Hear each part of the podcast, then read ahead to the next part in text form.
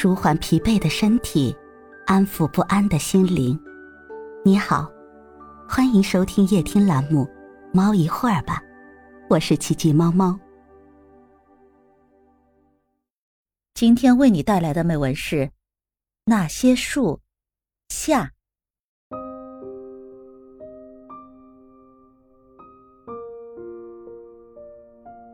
奶奶讲月宫的故事，这样月夜的时候，我就站在树下使劲的看月亮。那月中的桂树也长得枝繁叶茂。吴刚却在不停的砍树，嫦娥是没有看见过，无论我怎样努力，也看不见他的影子。那春米的小猴子却是夜夜都不停呢。奶奶讲的最多的是天桥，她说。那是一个又高又长的桥，车和人在桥上桥下来回穿梭。他的家就在那附近，他经常到天桥上去玩的。我说：“天桥到底有多高啊？是不是快高到月亮上了？”奶奶说：“是啊，站在地上看月亮，就像从桥下出来的一样。”我常常感觉到月亮下面那些横着的灰灰的云层就是天桥的影子，也曾想是不是踏着天桥可以去月亮上。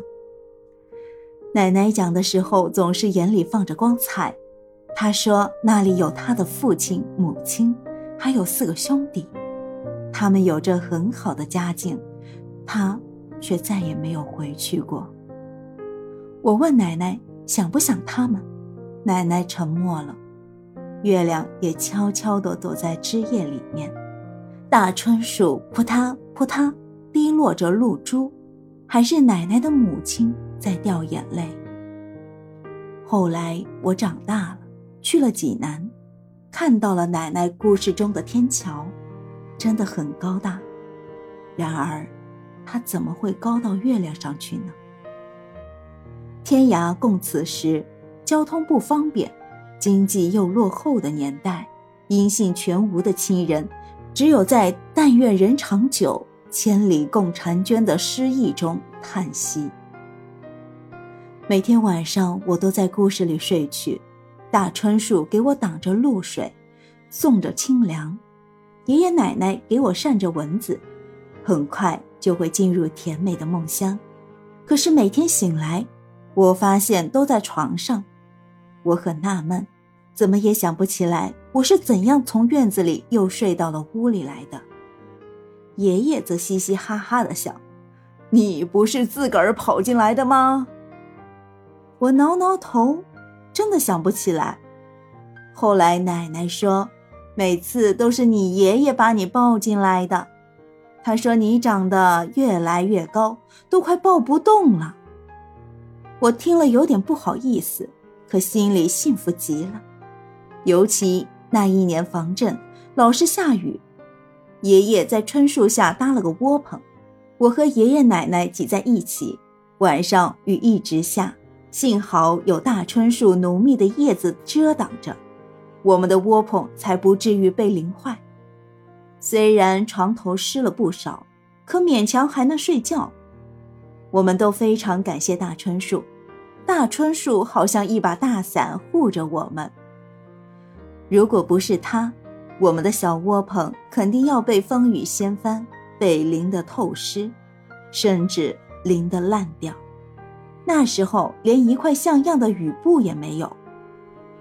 后来我外出上学了，奶奶的身体也不行了，我伺候了她一个暑假。暑假开学不到两个月的一天。我突然被叫了回来，奶奶病厉害了。我从学校赶回来的时候，她还剩一口气。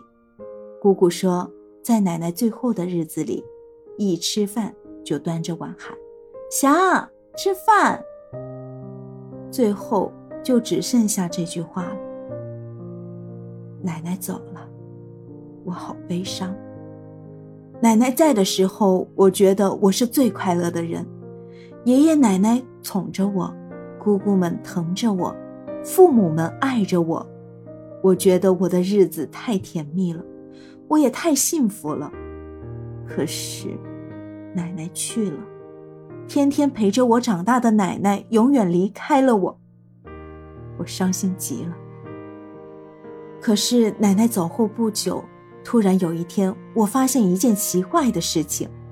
突然有一天，我发现一件奇怪的事情。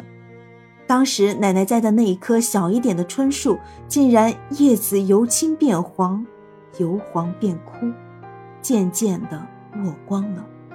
下一年就没见再发芽。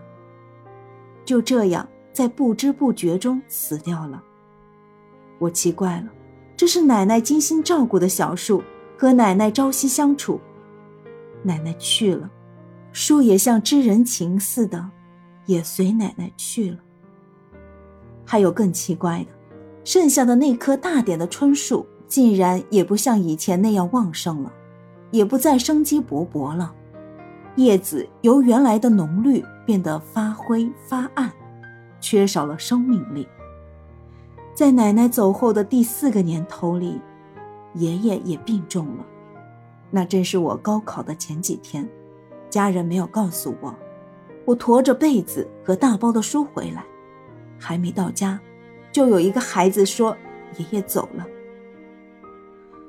最后的一面也没见着，我哭得死去活来，嗓子哑了，眼睛也肿了。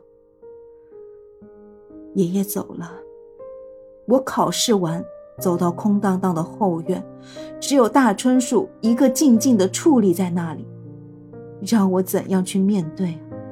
我抱着大椿树哭了起来。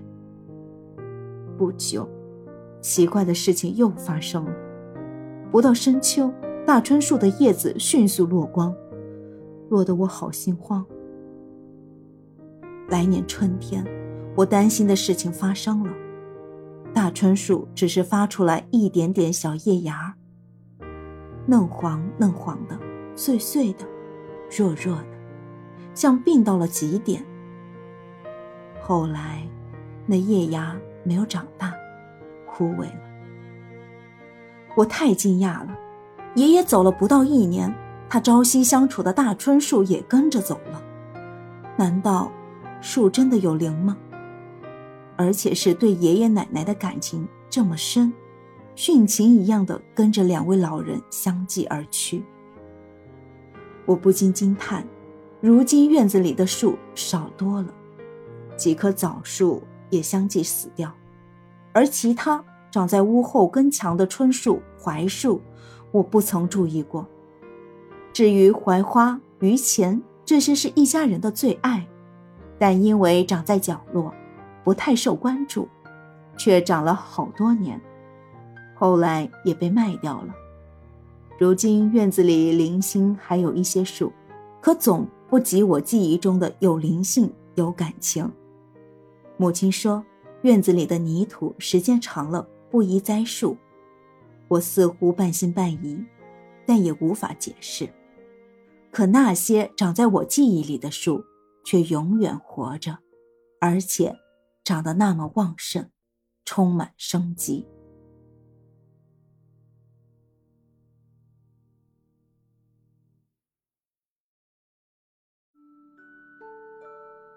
今天的分享就到这里了，欢迎关注、订阅、分享、点赞，一键四连，也欢迎评论区交流互动哦。